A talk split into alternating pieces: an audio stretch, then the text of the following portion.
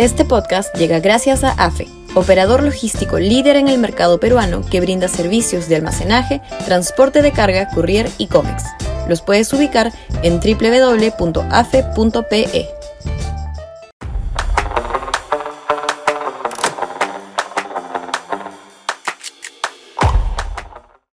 El portero se revela. Sudaca, Perú. Buen periodismo. Si uno se atiene a las declaraciones políticas de Castillo y algunos serronistas, puede suponer que lo que ha ocurrido con el comunicado de Perú Libre pidiendo la renuncia del presidente al partido no es una ruptura definitiva, sino un desencuentro forzado para renegociar posiciones de poder dentro del régimen. Dicho sea en verdad, a Cerrón le importa un comino el ideario de Perú Libre, supuestamente traicionado menos la Asamblea Constituyente ni la Revolución Bolivariana. Lo único que quiere es cuotas de poder para seguir aplicando su software político aplicado ya en Junín, llevar los dinámicos del centro a escala nacional.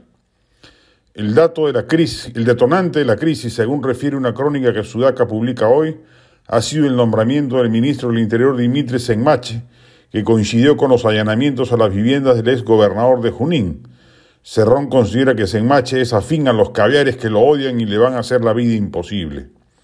Asimismo, en reunión sostenida con Castillo en Palacio, Cerrón se quejó del nombramiento de Alessandra Herrera en el Ministerio de Energía y Minas en reemplazo de su alfil Carlos Palacios. Según el ex gobernador de Junín, Herrera sería operativa de la Sociedad Nacional de Minería, Petróleo y Energía. Ello, eso es nuestra tesis, no es lo que en verdad le afecta a Cerrón sino no tener a alguien que le asegure el ingreso con contratos al Estado de una turba serronista. Ya claramente el régimen abandonó cualquier estrategia radical. La constituyente, lo saben, está en el último orden de prioridades, al menos por ahora. La política macroeconómica se va a mantener, y si no fuera porque Castillo está destrozando el Estado con nombramientos de incapaces y recurre cada cierto tiempo a fraseología antiempresarial, casi podría calificar como un gobierno más de la mediocre transición vivida desde el principio de siglo. Como resultado de esa turbia alianza Castillo-Cerrón, según la última encuesta de Ipsos encargada por Lampadia, el 76% considera que los ministros y funcionarios nombrados por Castillo no son personas honestas ni capacitadas. El 61% considera que el gobierno está permitiendo o incentivando los conflictos sociales mineros el 52% cree que está permitiendo la expansión del narcotráfico. Como colofón, el 79% considera que la situación económica está peor que hace un año.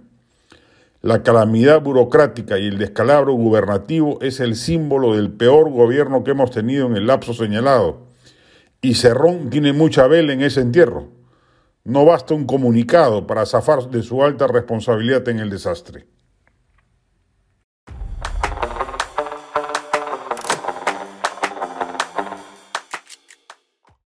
Este podcast llegó gracias a AFE, operador logístico líder en el mercado peruano que brinda servicios de almacenaje, transporte de carga, courier y cómics. Los puedes ubicar en www.afe.pe.